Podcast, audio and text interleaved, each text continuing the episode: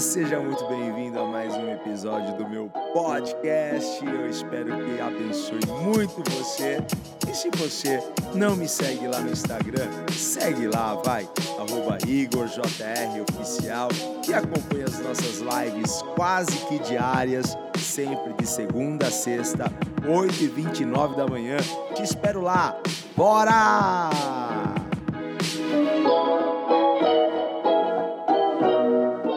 Enraizados no amor. Esse é o nosso tema de hoje, certo? E eu quero aqui ler para vocês o que está em Efésios, no capítulo 3, versículo 17, que diz o seguinte: Então Cristo habitará em seu coração à medida que vocês confiarem nele. Suas raízes se aprofundarão em amor e os manterão fortes há um tremendo poder no amor. Gente, olha, do mesmo jeito, do mesmo modo que uma árvore, quando suas raízes são, são profundas, ela cresce forte, ela sobe tão, tão, tão mais alto, assim também é a nossa vida, quando o nosso amor se aprofunda em Deus. Como crescer forte? Como crescer inabalável? É permitindo que as nossas raízes se aprofundem no amor de Deus, gente. Algumas pessoas estabeleceram a sua vida na raiva, no ódio, no rancor. E isso é tão venenoso, isso é tão mortal, não é? E não é um bom lugar para a gente estabelecer a nossa vida. Não é um bom lugar para a gente habitar. Não é. E como nós estabelecemos a nossa vida então no amor?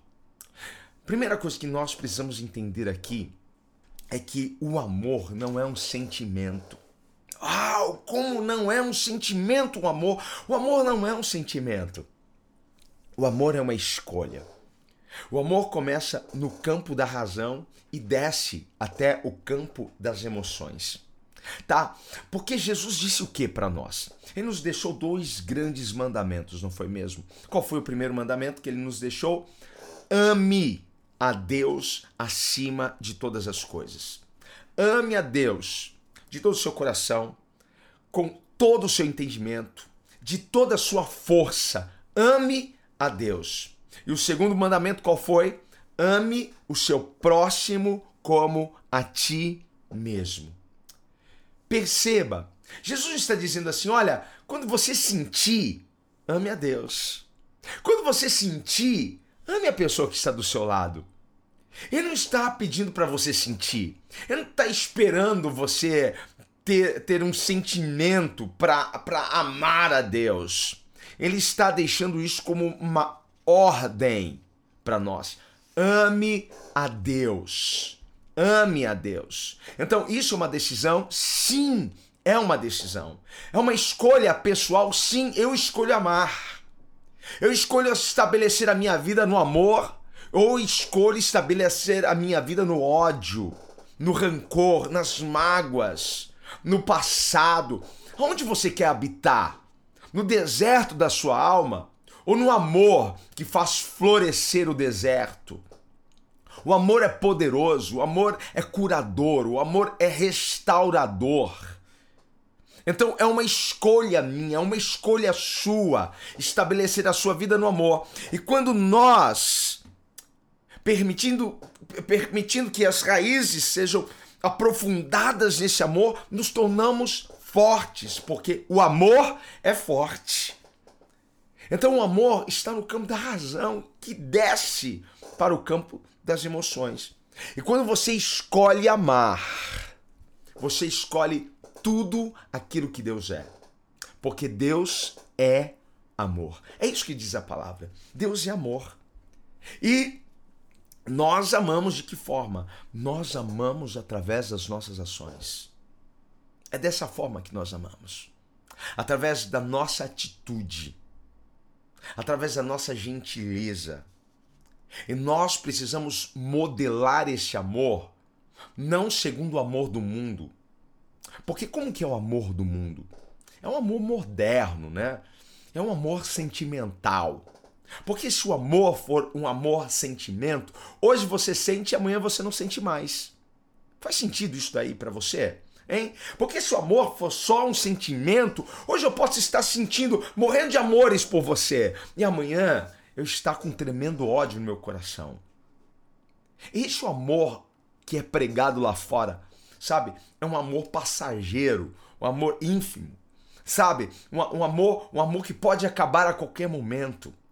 Mas precisamos modelar o nosso amor segundo o amor que Paulo nos descreveu lá em 1 Coríntios 13. Hein? Até o Legião Urbana escreveu uma música, não é? O Renato Russo se inspirou em 1 Coríntios 13. Hein? Do que adianta eu falar a língua dos homens, falar a língua dos anjos, se não tiver amor? O amor é poderoso, mas como é esse amor? Modele o seu amor a este amor descrito na palavra, que é o amor segundo o padrão de Deus. O amor que é paciente, o amor que tudo suporta, o amor que tudo crê, o amor que não inveja, o amor que não se gaba, o amor que não arde em ciúmes, o amor que tudo suporta. Porque tudo vai poder passar, mas o amor de Deus vai prevalecer. E é neste amor que precisamos modelar o nosso amor. Mas será que é possível suportar? Sim, é possível suportar. O amor tudo suporta. Como que eu vou suportar meu marido? Como que eu vou suportar minha mãe? Como que eu vou suportar essa pessoa? No amor. Simples assim. Simples. O amor tudo suporta. Pense, pense.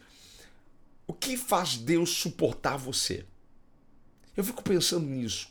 Como Deus consegue me suportar? Porque às vezes nem eu me suporto. Se não for o amor, não o amor sentimental, é este amor que tudo crê, o amor que é paciente, o amor que não arde em ciúmes, o amor que não se gaba, o amor que, que não deseja o mal. É neste amor que nós suportamos uns aos outros. É nesse amor que nós suportamos as pessoas, até aquelas mais difíceis. A gente sabe, há pessoas que são mais fáceis da gente amar e outras que vão ser mais difíceis. Para algumas pessoas, nós vamos ter que gastar um pouco mais de energia, não é para amar, mas é possível, segundo este amor. Quando você escolhe amar, você mostra ao mundo então o amor de Deus. O que o mundo passa a ver em nós quando nós amamos, passa a ver Deus. Se queremos que o mundo veja Deus, como que o mundo vai ver Deus? O mundo verá Deus através das nossas vidas. E quanto mais amamos, mais enraizamos essa raiz, mais crescemos e mais fortes nos tornamos, porque o amor tudo suporta. Então, quando você ama as pessoas, quando você se ama, as pessoas veem Deus na sua vida. As pessoas veem Jesus na sua vida. E como era Jesus? Como era Jesus com as pessoas? Jesus era firme? Jesus era firme. Jesus era direto com as pessoas. Mas Jesus era respeitador. Hã? Jesus confrontava as pessoas. Jesus confrontava o pecador? Confrontava, mas sem acusar. Hein? Quando chegaram com aquela mulher pega em adultério, eles já vieram com pedras nas mãos. E Jesus confrontou sim aquela mulher, porque depois de tudo, Jesus disse: Onde estão os seus acusadores? Vai e não peques mais. Pensa, é um confronto no amor. Vai, mas não escolha mais essa vida de pecado. Vai, mas não ande mais por esse caminho tortuoso.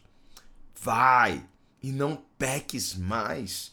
Então Jesus confrontava no amor. Jesus confrontava sem acusar, sem apontar.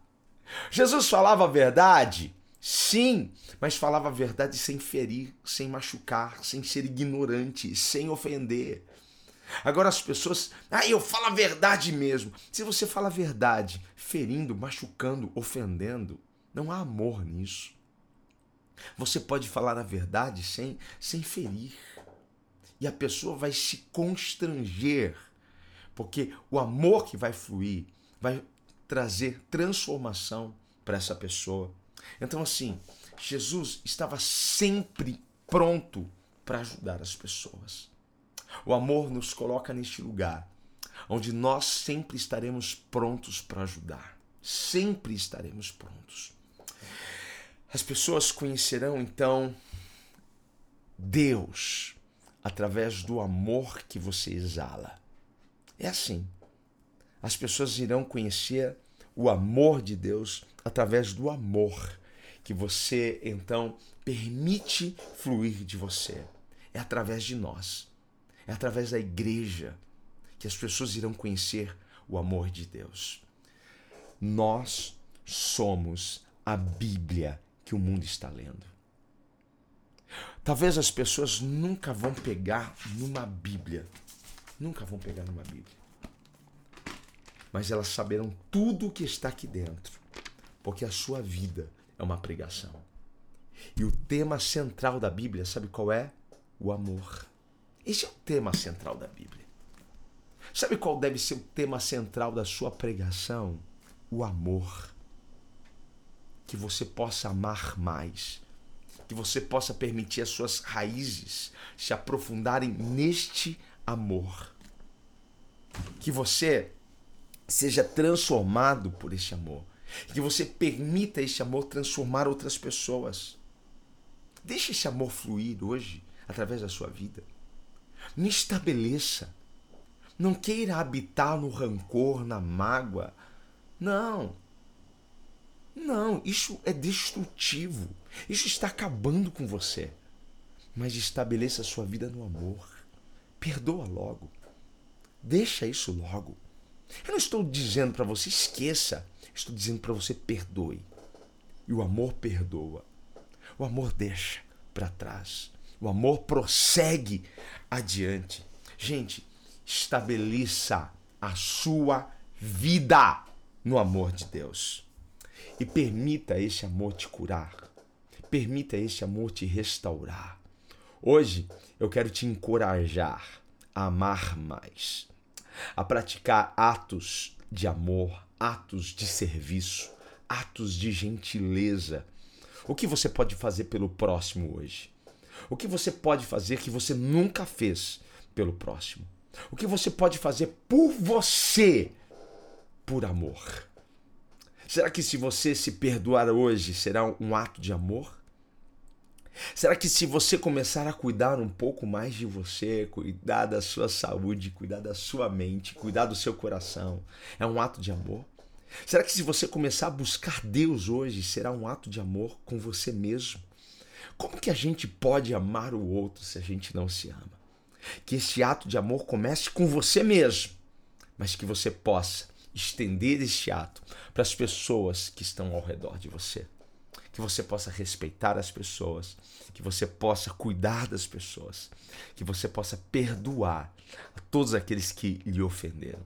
Porque nós não teremos perdão se nós não perdoarmos.